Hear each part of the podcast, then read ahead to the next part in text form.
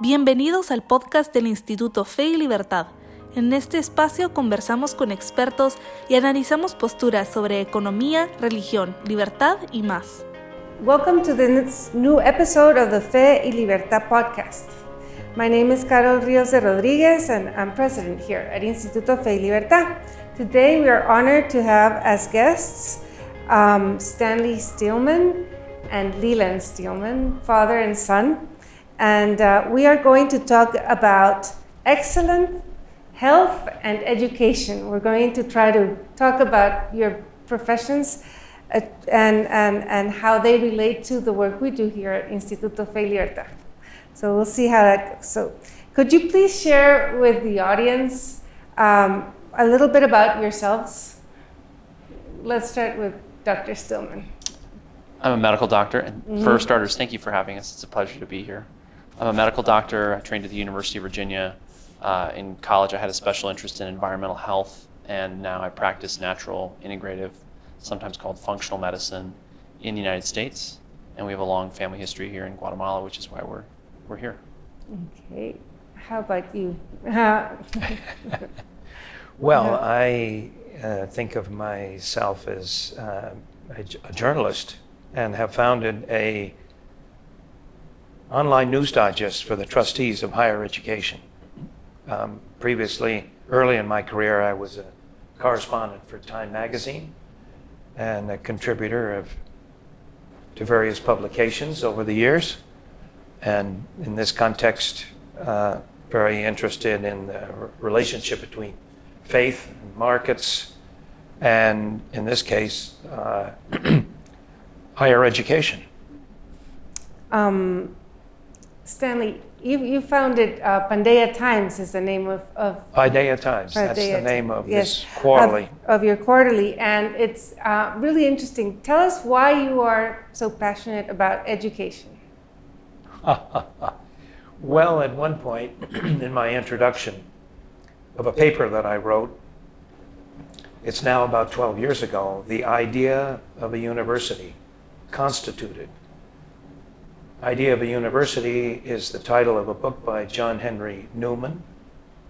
And I then combined as a, my interest, if you will, in higher education with my training as a lawyer, and then added the word constituted to the title of his book. In this context, I think of higher education institutions as being in the United States and in what other countries, all countries, in many ways, as the soul of the culture. we have religion, and that's a very significant aspect to education under the circumstances.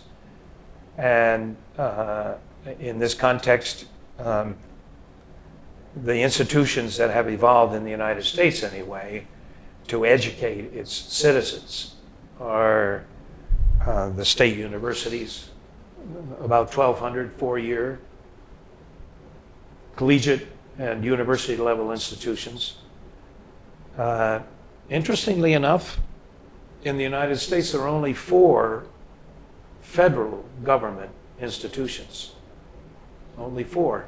The service academies, West Point, Annapolis, and so forth. All the other institutions are either independent some of the earliest ones, such as Harvard and Yale, William and Mary in Virginia, date back to the 17th century.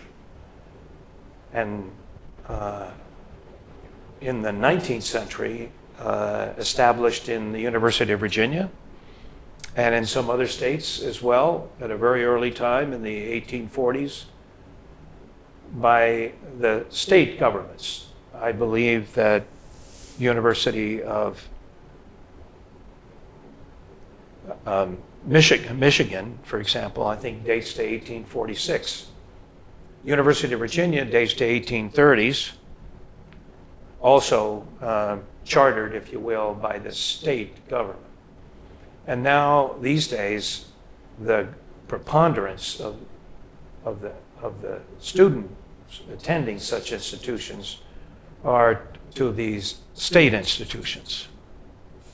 And my concern is how they are constituted, how they are governed. What is the governance structure of those institutions?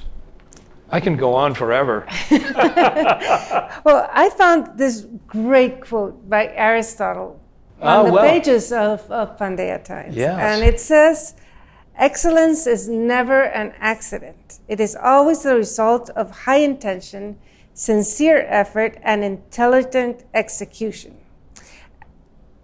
Why have colleges and universities strayed from this ideal of excellence? That's a good question, and I, um, it, it, I think that um,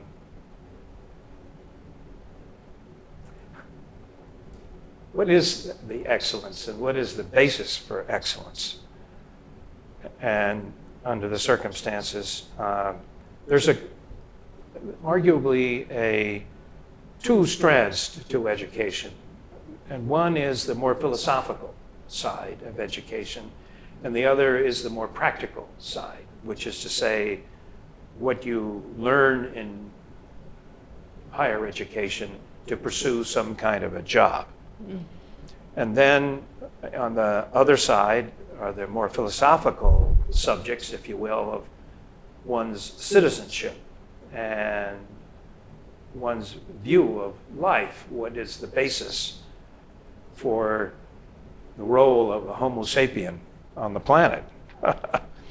well, under the circumstances, there are uh, a lot of people, students and parents, are very much end up being concerned about how their parents, about their children, and the children themselves in this context become more and more concerned about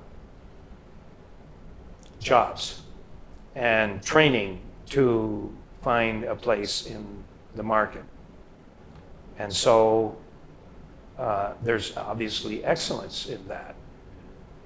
But the excellence, if you will, that's been in decline, if you will, is the preparation of a student for the bigger issue of their citizenship in the community in which they live and their meaning in life.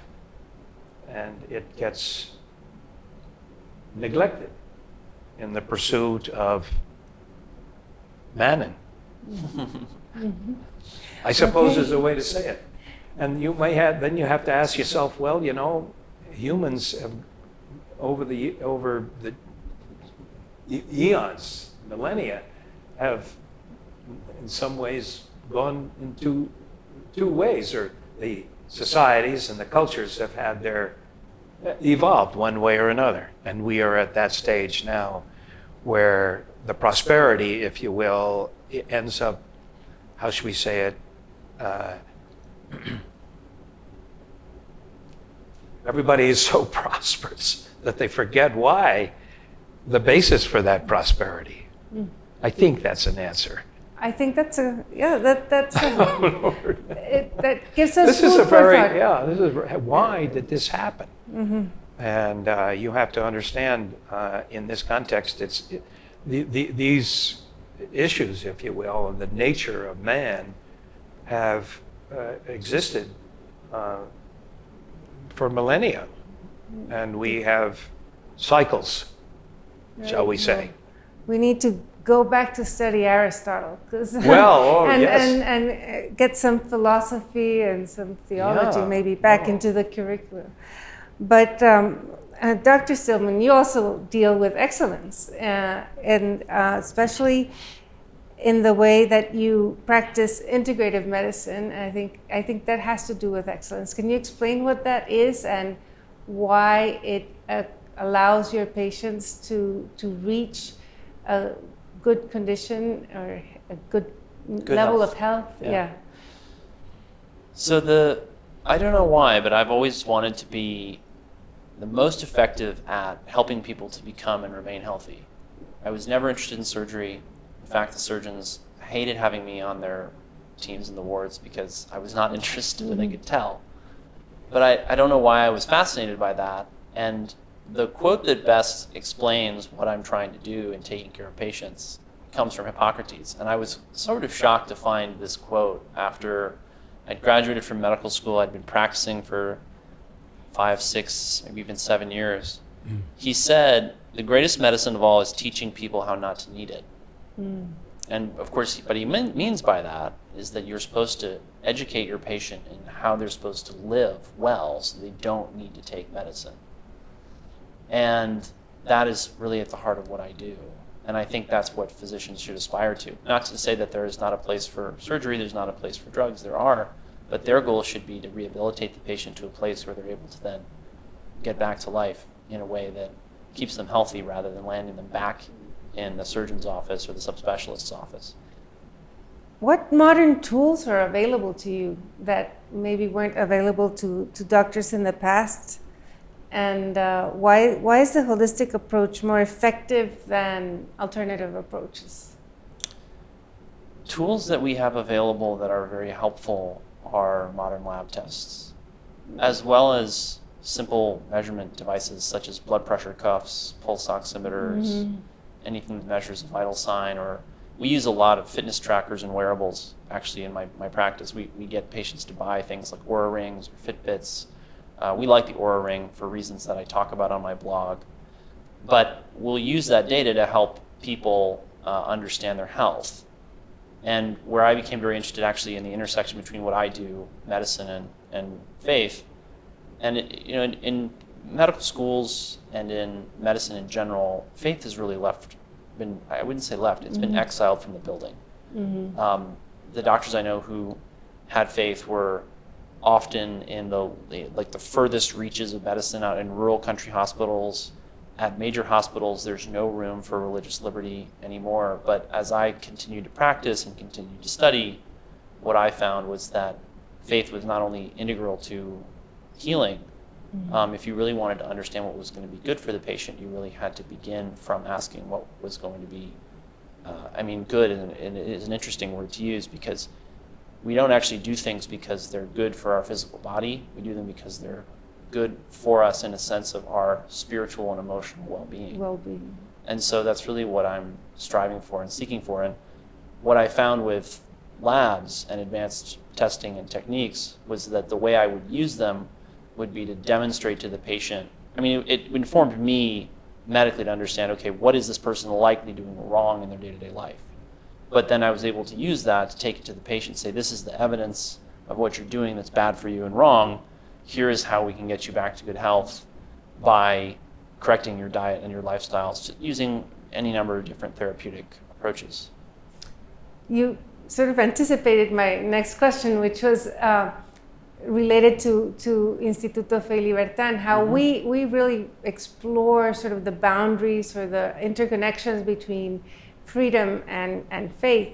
And it, it seems to me that um, there's great enmity now between science mm-hmm. and faith, or there's a sort of sense that, that you know, you, you, when you follow the science, you are not uh, um, giving into faith, maybe understood as superstition. Right. I, mm-hmm. I, I think that science is very interesting in that it was so, in so many ways, actually pioneered by men of great faith. Mm-hmm. People forget that Isaac Newton was a devout Christian, you know, inventor of modern, or of Newtonian physics anyway. He was in many ways the person who, um, he in many ways defined what it meant to be a scientist. He said, if nothing else, the thumb alone could convince me of God's existence. Mm-hmm. And he had many other wonderful quotes about faith. But I think that, you know, uh, if I were to stand in the devil's shoes in the 1800s and 1900s and say, how can I convince everyone that's what is bad for them is good for them, what institutions would I co opt?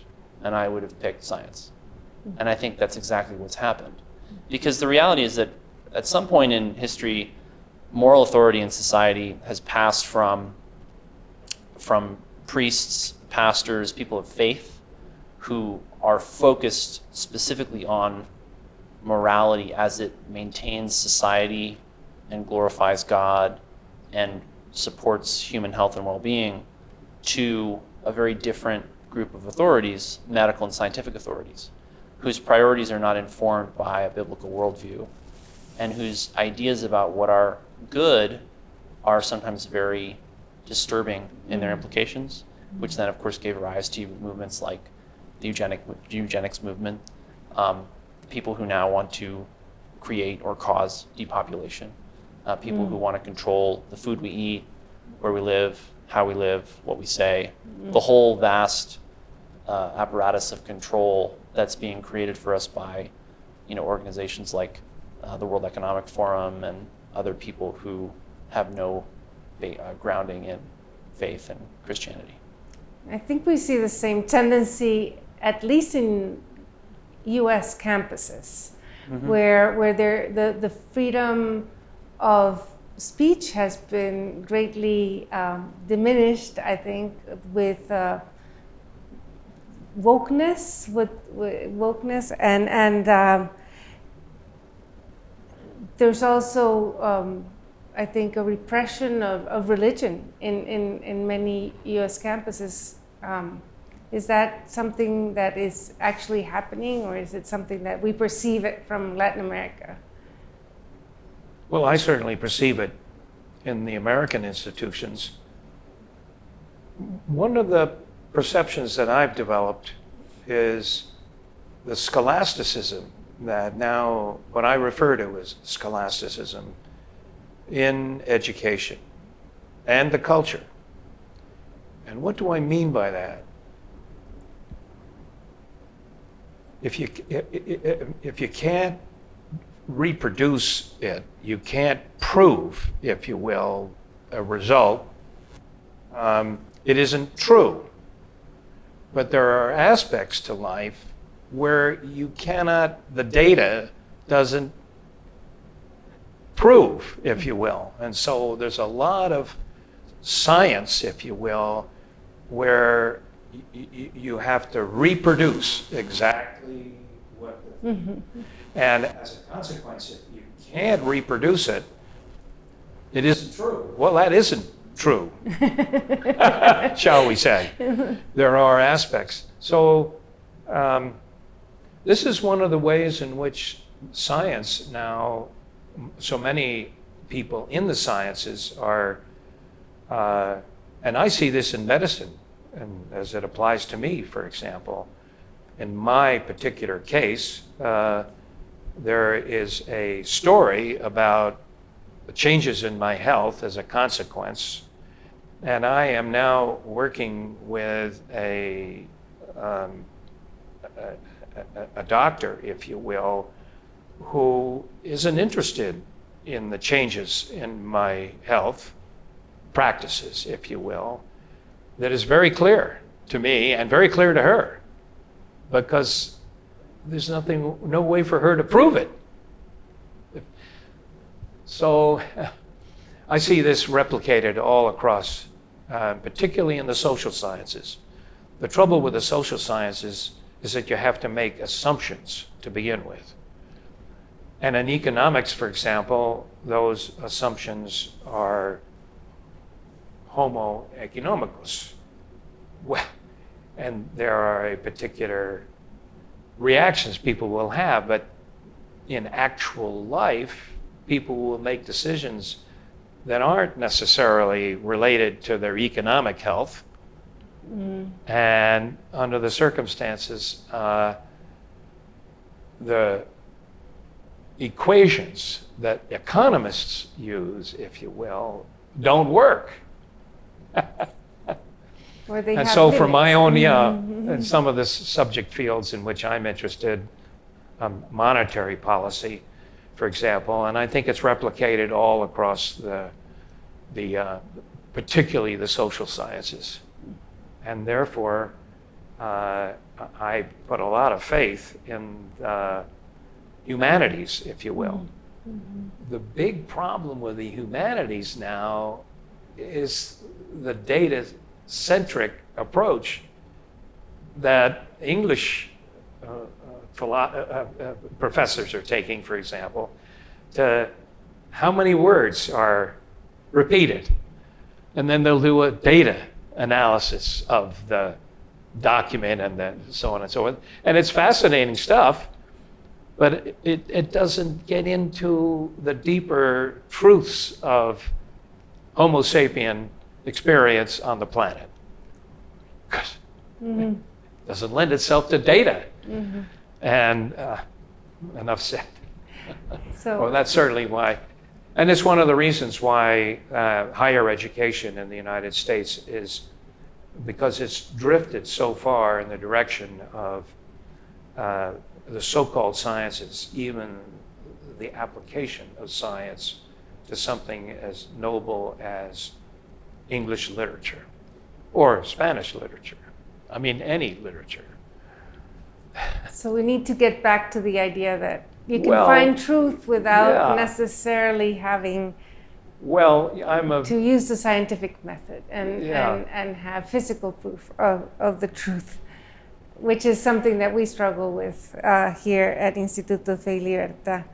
And I think hearing both of you, another conclusion I would reach is that liberty or freedom is essential both to the sound development of economics or journalism or, or, or universities as, as to medicine, right? That, that you need sort of to, to have freedom in order to develop uh, good uh, practices. So I think my next question, maybe the final question, would be what advice would you give our audience on how to protect freedom and faith in, in their respective workplaces and in your professions? maybe we can start with you. My advice would be to be uh, bold. I think the first thing that happens when liberty is about to be taken away is that the people who care about it get really quiet. And that's that's when they fail. That is the beginning of the failure. When I was counseling patients about the vaccine mandates in the United States, they would ask me, "What should I do? I'm afraid. I don't want to lose my job. I don't want to come out as you know someone who's against the vaccine or at least skeptical of it for my mm-hmm. own purposes." I just said, "Look, have a dialogue with your colleagues. You know, we don't have. Part of the reason I'm convinced they want us to be very virtual as a society is so that people can't gather around the water cooler and exchange notes in a candid mm-hmm. way. They can put their thumb on the scales of a social media algorithm to make sure that people don't hear what they don't want them to hear. They can't do that at the water cooler. Mm-hmm. And I would say that I don't know if you have water coolers here in Guatemala that people go to. But and we understand, Around. Yeah, yes. right. Hopefully the, the, it comes Yes. through from the English. But the idea was, look, find out who your friends are and just do it by asking questions. I can't remember if it was Socrates or Aristotle who said, I cannot convince anyone of anything. I can only make them think. Mm-hmm. And so I would ask people, you know, well, how do you feel about the vaccine? And the thing I've found counseling patients is they'll admit almost anything to you if they're convinced that you're not going to make them feel ashamed or guilty or um, in any other way badly for feeling or thinking what they're thinking and feeling. And the people who think, oh, it's the greatest thing since sliced bread, we have to all have at least half a dozen of them each, you know, those people are going to tell you right away. So you know that they're not someone who maybe, and you may decide to take it upon yourself to ask those people questions. Well, why do you think we all need six boosters? Or do you really believe the pandemic has gone on for two or three years? And has it really been worth the economic, social, and so on costs of all the tyranny we've put up with, right? Which, of course, it hasn't been. But by asking those questions, you figure out who your friends are and who your enemies are. And then when you have your friends, you can band together and you can say, look, 10% of us don't want to take the vaccine. We're all willing to walk if you force us. So that is the only way to really push back in the very specific context of vaccine mandates, which was such a mm-hmm. hot issue for us in the United States. Mm-hmm. And it was very hard to watch patients struggle with this this conflict between am I going to keep my livelihood mm-hmm. or am I going to stick to my beliefs? But the first thing they did was they tried to get people afraid to express their views and they then convinced them that they couldn't talk to anyone and they were totally alone. And that was how they got people, and that was how they coerced people subtly and very manipulatively into taking the vaccine if they didn't want it. And that's that's the first thing that happens. They try to make you be quiet. That's really good advice. Thanks. How about you? Well, I think that Leland puts it very, very well. My own gloss is to talk about freedom, freedom of spe- speech. And I think in the context of the particular issues of the pandemic and so on and so forth, where very distinguished epidemiologists, one at Harvard and one at Stanford, who were taking into account, if you will, much more than just the science of how disease spreads. And the, instead of the shutdown mm-hmm. that was dictated by somebody, and that's the right word, mm-hmm. dictated by somebody who looked at the issue from the point of view only of the science, very distinguished science in this context, Fauci of the CDC and his advice. But he did not understand the social. And in this context, I would suggest that there were other epidemiologists of equal distinction in the private sector, if you will, who were ready to contradict him. And in this context, our media ended up following the dictates of Fauci, if you will, as opposed to giving any credence, any exposure to the ideas and analysis of these other esteemed, equally esteemed epidemiologists. so, so that's my gloss on top of uh, Leland's from a point of view of a doctor. I'm looking at it from the point of view of the culture and how uh, the, the, the, political uh, uh, bureaucracies operate, and then how the society ends up getting informed by the media, and for that matter, a very, very wide range of people in, in, uh, in medicine and medical schools under the circumstances. Even to this day, when you go into a, university medical school for tests and so on and so forth, you don't have to wear a mask anymore. Mm-hmm.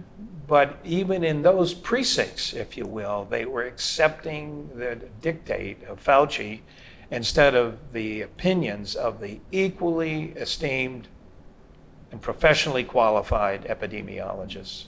I think a lot of time was lost by not uh, having a, a, public debate about different point views well, viewpoints so that we could have reached better conclusions or be- better ways of well not of only a public not the, only the a pandemic. public debate Carroll mm-hmm. but understanding that a politician if you will mm-hmm. its role in this is to understand uh, and appreciate all the different ways that a particular policy is pursued instead of following exactly what is the dictates, if you will, of the CDC in this case, and the World Health Organization. Mm-hmm. Same thing.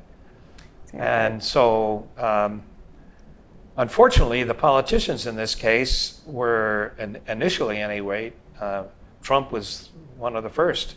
But to, on, on, Trump's virtue is that he also publicized some of the remedies that worked mm-hmm. in terms of taming the, the inflammation, if you will, overreaction of the immune system to this particular virus. It's a very virulent virus, but people were dying from it because of their immune system overreacting to it.